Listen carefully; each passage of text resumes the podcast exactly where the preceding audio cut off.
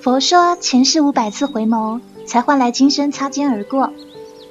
那你猜猜，我们前辈子共回眸了几次啊？我们回眸的次数一定超过五百次，因为我们不是擦肩而过，是擦屁而坐。擦屁而坐比较厉害。亲爱的听友，我是 NJ 黑玉，今天要为你推荐的作品是来自台湾作家痞子蔡蔡志恒的《回眸》。痞子蔡曾因为第一次亲密接触这个作品，受到两岸读者的欢迎，甚至改编成电影。那今天跟你推荐的这篇《回眸》也是很棒的故事。由于故事的篇幅比较长，我们要分几集才能讲完哦。现在一起来收听《回眸》。第一集，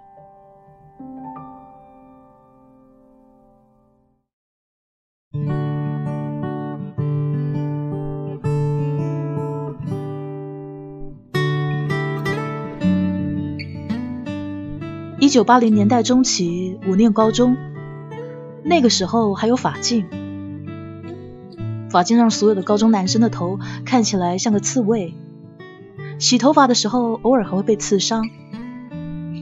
曾经以为那个时候的我看起来不帅的原因，是因为我头发太短。结果上了大学以后，发现头发长了好像也没改变什么。不过发髻呢，跟这个故事毫不相干。就像古龙小说里面，常常会莫名其妙出现一个女人，时间呢总是在半夜，场景呢是四下无人、万籁俱寂的荒野。那个女人通常会自言自语，唉，叹了几口气以后，在小说里面走了几页以后，突然消失，一直到小说结束，这神秘女人都不再出现，也对小说的剧情毫无影响。那他到底出来干嘛？总之啊，一九八零年代中期，我念高中的时候，那个时候还有法镜。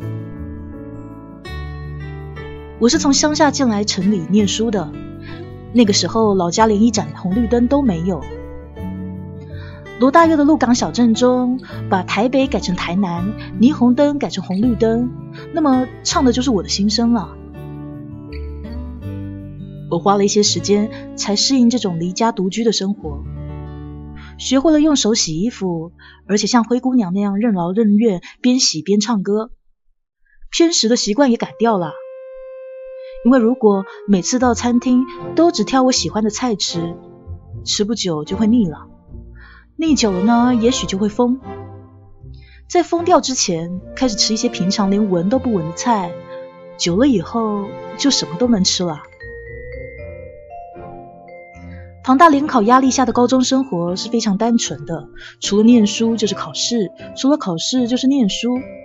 不管何时何地，都会有人提醒你：业精于勤，荒于嬉，唯有流汗播种，才能欢呼收割。还有那个什么，呃，成功是属于坚持到底的人。这一些让你觉得喘口气休息都是罪大恶极的名言佳句。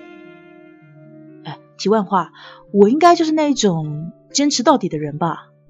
因为后来我考上了成功大学。让我们言归正传，故事是从刚上高二的时候，一堂国文课开始的。原本国文课是很枯燥的，带着浓厚乡音的老师，他念课文没人听得懂。偶尔呢，他会试着讲笑话，但是他总是边说边像马一样发出嘶嘶的声音，而且还会从他的齿缝啊洒出口水。但初秋的这堂国文课却让我的心提早进入冬天。那一天，老师他说：“哎，请大家推举一个同学啊，代表本校参加全国高中作文比赛。”老师说完以后，同学们眼皮微微一抬，似乎没有兴趣。哎，你想，得到全国高中作文比赛第一名又怎样？联考作文成绩可以加一分吗？老师还是很不识相，继续说。呃这文章呢，以孝顺为主题啊，写一篇论说文，呃写一万字啊，期限两个月，写完以后呢，交给老师啊。哇，有没有搞错？高中生的作文是为了成绩而写的，平常给你写个一千字已经很了不起了，你要我们写一万字，而且还是不可以胡乱的论说文，那得耽误多少念书的时间啊！这时候，一股紧张的气氛突然在同学间蔓延，因为这是生死攸关的事啊，大家都很害怕自己变成苦主。没有想到，居然有一个同学这么勇敢的举手站起来，然后他说出了我的名字。呃，那个蔡同学的文笔哦，一直是大家有目共睹的啦，我相信他一定可以为本校争光。这个人说过以后，同学们直拍手叫好，欢呼声四起。还有同学说：“嘿嘿，实至名归啊！”这个时候，老师露出笑容：“哎，蔡同学啊，哎，看来你是众望所归。什么众望所归啊？这是众归所望，乌龟的龟。这一群乌龟就像古时候谁抽到签就得送女儿去山上嫁给妖怪一样。”大家都会祈祷自己别中签，根本不管倒霉的人是谁啊！生物课里提到，肾上腺素会让人突然生出神力，搬起钢琴逃离火场。这个时候，我的肾上腺素应该正在分泌。于是我站起身，大声的说：“老师，我作文不好啊！”蔡同学坐下啊，不要太谦虚啊！老老师，这事实啊！如果是谦虚，我就会说我的作文很烂。为了学校的荣誉，你应该要当仁不让才对啊！正是为了学校的荣誉啊，老师更应该挑选真正有能力的人嘛。你看看你的同学们，他们都对你这么有信心啊，你怎么反而没有信心呢？他们哪可能对我有信心啊？他们只不过想找个替死鬼而已。哎，你这是什么态度啊？老师非常的不欣赏。说完，他还瞪了我一眼。老师，你应该比谁都清楚我的作文成绩啊！这时候，老师似乎动怒了，他说：“别说了啊，反正呢，你是同学们推举的众望所归。可是，还说……”老师突然打断我的话。我张大嘴巴，欲言又止，悻悻然的坐下。看来我的处境就像海产店的鱼缸里被客人点中的鱼。既然众望所归，我看来也只能视死如归了。下课以后，那个举手推荐我的同学走到我身边，幸灾乐祸的口吻说：“谁道你踩到人家的脚不会说对不起啊？”我很纳闷，左思右想，我什么时候踩到他的脚？上课钟敲响的时候，我才终于想起来啊！上礼拜打篮球的时候，是的确不小心踩到他了。打篮球的时候肢体碰撞很正常的事嘛，而且那个时候我也对他笑了笑，表示我不好意思啊。没想到他居然记恨这种事，才高中生而已，天哪，心机这么重！我无心检讨高中教育到底哪里出了问题。一万字的作文已经够我心烦了。依照所有国文老师讲到烂的起承转合原则，开头要破题，结尾要有力，所以起跟合的字数应该不多。那么承和转岂不是要吃掉大部分的字？难道要山穷水尽继续承，柳暗花明又一转吗？电视或电影里经常演那种放高利贷的来讨债的剧情，而欠钱的人呢，总是没有正当的方法可以在期限内筹出要还的钱。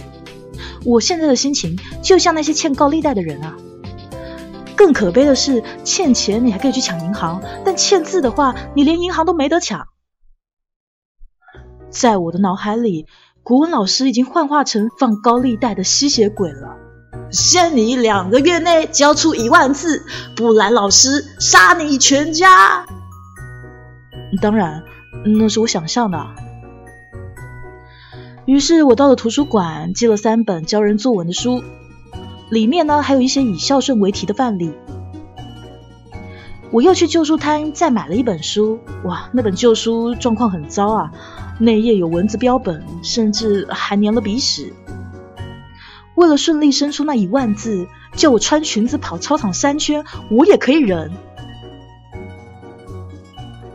我在家里写了两天，为了求快，直接在纸上写，但是往往写不到几行就卡住了。稿纸已经被我揉掉十几张，可是作文的进度还是零。每当看到书桌上那一叠书还有稿纸，心里就一股气，根本没有办法专心写。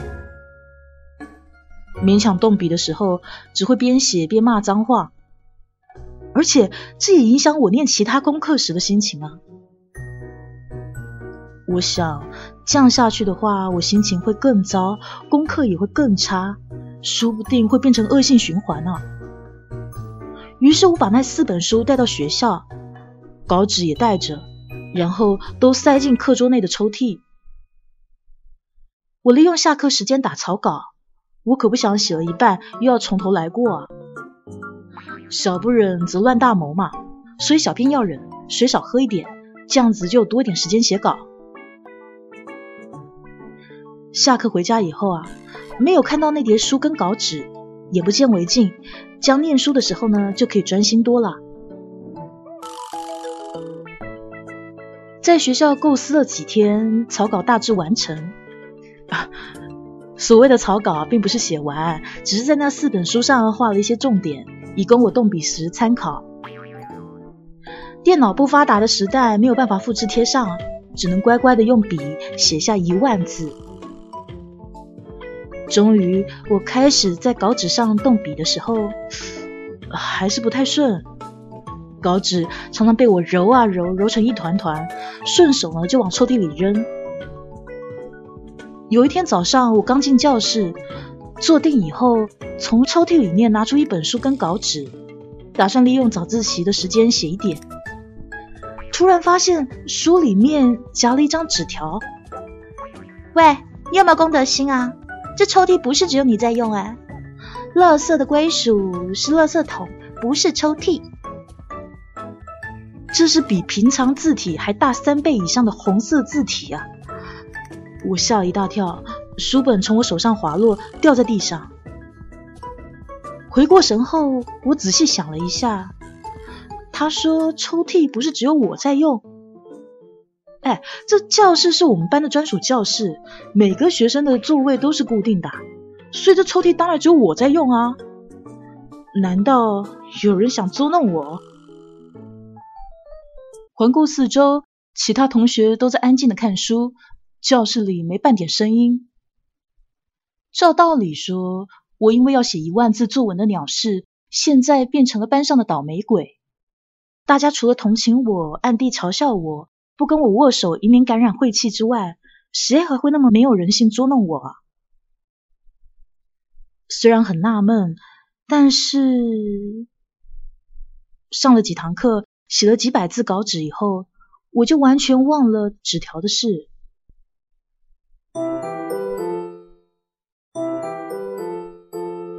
第二天一早进了教室，又发现第二张纸条。喂，你真的很白目哎！你是不是听不懂中文啊？要用的东西带回家，不用的东西丢垃圾桶。Understand？同样是红色的字迹。这次我的反应不是吓一大跳，是火冒三丈。在每天要念那么多书的情况下，我还得浪费时间、精力，还有脑力，还有一些钱去写这一篇，到现在我还搞不清楚为什么非得要我写的作文。这处境已经是高中生的最大悲剧，居然还要被人教训。这家伙还敢用英文！我立刻在纸条上找空白的地方写下：“喂，够了哦，不要惹我，我不爽哦。”你把抽屉搞得那么乱，还敢说会不爽？你到底有没有良心？这是第三天纸条上的字，我没有良心。哼，看到瞎了眼的乞丐，你可以绕过他，也可以无动于衷走过他身边，但是你居然在他面前的破碗内撒尿，撒尿的人反而敢骂我没有良心，我气炸了，在纸条上写下这首打油诗。捉弄同学心何安？因果报应终须还。百年之后阎王殿，你在投胎做人难。写完以后，我看了一遍，气突然消了，而且露出微笑。唉，我这首诗啊，写的实在有模有样，看来我应该还是有点才情啊。可惜我现在要写的是一万字的作文，如果是要参加找寻第二个李白啊，或是那个苏东坡转世灵童在哪里之类的征文活动，我说不定很有希望的。第四天，纸条上的字说。你不用诅咒我，我反正不是人，不是人。这个时候，我的背脊有点发凉。不会吧？会有这种事情吗？我浑身起了鸡皮疙瘩。转念一想，也不对啊。鬼魂通常不会用写的，应该是用低八度的声音说出。我好惨啊之类的话嘛，那也许这个鬼魂他不想待在地狱，喜欢躲在课桌的抽屉里面。但是这种情形只会在小说中出现，不会出现在高中生活里啊，因为高中生活根本也是地狱啊。我冷静了下来，我决定今天晚上放学以后晚点走。确认到底是不是有人真的要整我？放学的时候，等同学们都走光了，我又多留下五分钟。离开的时候还频频回头，留意到底有没有人偷偷溜进教室。隔天我起了一个大早，火速的冲进教室，果然我是第一个到的人。我最后一次警告你。再不把抽屉收拾干净，你就试试看。我像泄了气的皮球一样瘫坐在椅子上。这个人到底是谁呢？难道真的是鬼吗？不要啊！我是自然组的学生，物理和化学已经把我吓得不成人形了。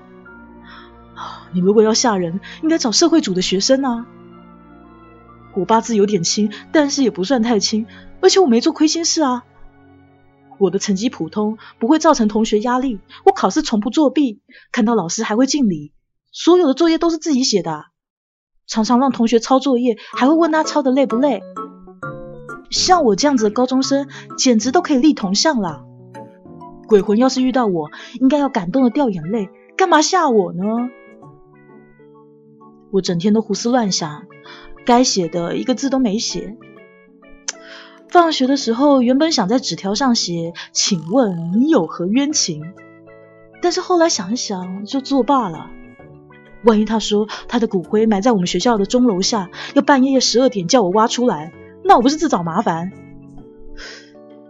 算了，还是把抽屉内的纸团清空比较保险。而且我还用抹布沾点水，把抽屉内给擦干净。拿抹布擦抽屉的时候，我突然想到，如果这个鬼魂信的是基督教，那或许我可以去教堂拿点圣水洒进抽屉。那要是他信的是道教呢？我可能只能找人画符了。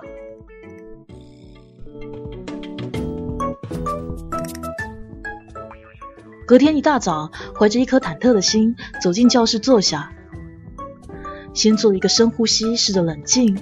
然后我再低头往抽屉内查看，然后，唉，我叹了一口气，因为纸条又出现了。你终于学乖了，善哉善哉，但你的书还是占用我的空间。他说：“善哉善哉。”啊，莫非这鬼信的是佛教？嗯嗯嗯。于是我在纸条上把心经给抄了一遍：“观自在菩萨行深般若波罗蜜多时，照见五蕴皆空，度一切苦厄。舍利子，色不异空，空不异色，色即是空，空即是色。”哎呀，这样心里踏实多了。般若波罗蜜多心经不够力啦，我很凶的。识时务者为俊杰。放学后，我把抽屉里那四本书收进书包带回家。反正今晚就是边写稿边骂脏话，边感到小小恐惧，边觉得莫可奈何。原本以为自己会像被日军抓到的抗日志士一样，不但可以忍受各种酷刑，还会抽空对日本人呸吐口水。没有想到，在不清楚对方到底是不是鬼的情况下，我就怕怕退缩了。想一想，真窝囊啊！会怕就好，终于知难而退了吧？以后抽屉要收得干干净净，别再弄乱喽。要当个有公德心的高中生，不要像被宠坏的小孩。啊，我像被宠坏的小孩？我乖乖认输了，还要被他消遣？我实在咽不下这口气啊！放学后，我到附近的城隍庙拿了一本大悲咒，晚餐吃素，饭后仔细洗个澡，然后回到书桌前正襟危坐。于是我用毛笔将四百一十五字大悲咒全文抄在纸上。南无赫罗达那多索耶耶。哎，如果这纸条不再出现，那就算了。如果又出现纸条，那我只好去请观世音菩萨做主了。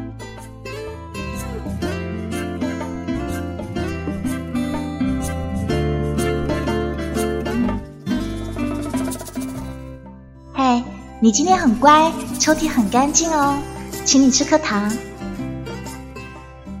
不但有纸条，还真的有颗糖。糖我可不敢吃啊，搞不好这一切都是我的幻觉。它其实不是糖，是那种元宝蜡烛，还是冥纸之类的。我下定了决心，将那张抄了大悲咒的纸端正的摆进抽屉内。纸的四角还用透明胶带给粘住，结果隔天，你毛笔字不错，这礼物我收下了。为了报答，我说个笑话给你听啊。去年母亲开刀，我很担心，因为母亲怕疼，而手术后呢是非常痛的。母亲做完手术，我去看她，只见她神色自然，有说有笑。我就很好奇，我问她说：“妈，你不痛吗？”我妈回答说：“不会啊，有人告诉我念大悲咒很有效，于是我就念了三遍大悲咒，果然离苦得乐。”我更好奇了，于是我问：“可是妈，你又不会念大悲咒啊？”“我会啊。”我就大悲咒，大悲咒，大悲咒，这样给他念三遍啊。P.S. 这算是个笑话吧？我看了以后莫名其妙，这纸条是什么意思？他在讲大悲咒的冷笑话给我听吗？关于大悲咒的冷笑话，我只听过，如果你要把小杯的豆浆变成大杯的。你就在早餐店念大悲咒就行了。但是重点不是这个冷笑话有几颗星，而是他为什么说这些啊？我的恐惧感莫名其妙的消失了，剩下的只是疑惑而已。这家伙应该不是鬼，那他到底是谁？又干嘛总在我抽屉里留言呢？我想了半天，一点头绪都没有，索性不想了。反正不是鬼，那就没什么好怕的啦。于是我又把那四本书放进抽屉里。放学的时候，照例所有同学都先简单打扫一下教室，再离开。我今天负责擦窗户，这是最轻松的工作，通常最早完成。所以我擦完窗户就回到座位，背起书包准备回家。这个时候，坐在我右手边的同学拿着扫把走到我的身旁，他说：“哎，你抽屉里还有东西没有带走？”我先是愣了一下，然后掐住他的脖子，叫了一声：“原来是你！”他被我吓一大跳。扫帚掉到地上，发出清脆声响。他奋力挣脱以后，瞪了我一眼。他说：“你干嘛啦？你干嘛吓我？我吓你？他一脸茫然。我们两个人鸡同鸭讲了一会儿，我才知道这家伙只是好心提醒我，怕我忘了带书回家。哎呦，而且晚上还有补校学生来上课，你把书放在抽屉里不太好。补校学生？呃，是啊，你不知道吗？我我真不知道啊！我几乎是叫了出来。哼，你真够笨的，连这都不知道。他说完话以后就不理我了，继续扫他的地。哎，我怎么会知道我们学校还有补校学生啊？这东西考试又不会考，老师又没有说。原来只是跟我共用同一张课桌的某个补校学生，不是什么鬼。他说的对，我真有够笨的。困扰多时的谜团终于解开，我的心情顿时轻松起来。其实，打从国文老师逼我写作文以来，我已经不知道快乐是何物了。这个时候突然袭来的快乐情绪，让我一个劲的笑个不停。于是我回到座位，拿出了一张纸，打算也写个笑话给念补笑的他。哎，我说个笑话给你听啊！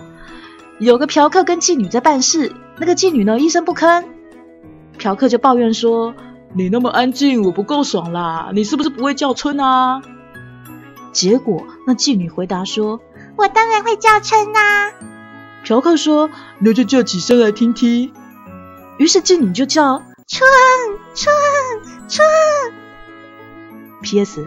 这笑话跟你的笑话是不是有异曲同工之妙啊？晚上在书桌前念书的时候，我有时候会莫名其妙的笑了出来。我心情好到还唱歌哦，而且还是英文歌呢。Sayonara, Japanese goodbye. Whisper sayonara, la la la la la la。其实我自己也不知道为什么，老是哼这一首《樱花恋》的电影主题曲。看来我心情真的是太好了。隔天早上，我带着期待看到纸条的心走进了教室。那个家伙会写些什么呢？也许会因为我的笑话很好笑，说不定想跟我结拜也说不定哦。结果拿出纸条，低级、无聊、变态，还有你干嘛又把书放在抽屉里面？很烦哎！哈？怎么会这样啊？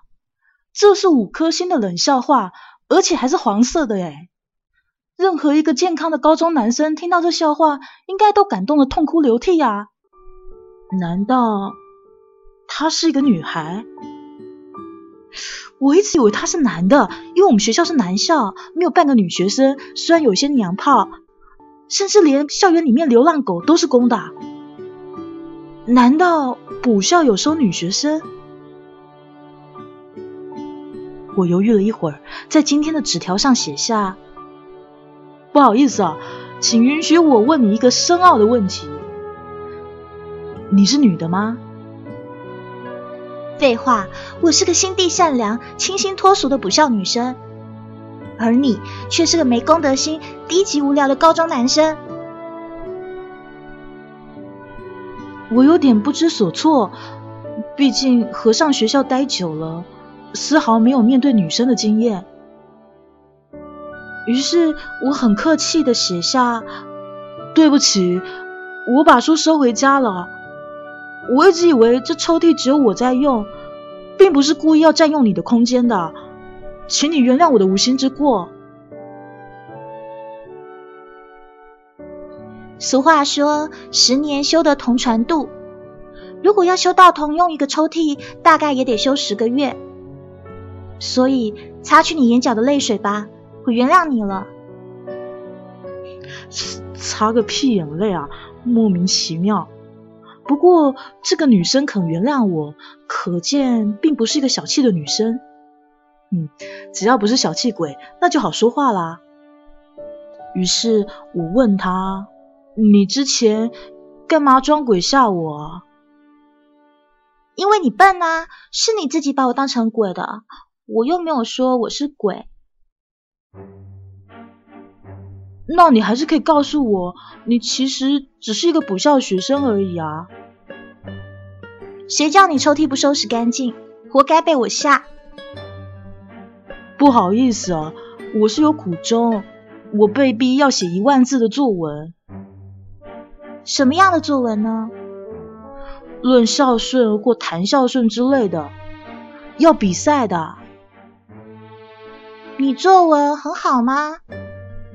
不好，我是被人陷害的。所以你是好人啊？为什么这么说啊？因为这个世界上只有好人才会被陷害啊。这样子的对话，在面对面的时候只要花一分钟，但是在抽屉内的时空却要花上六天。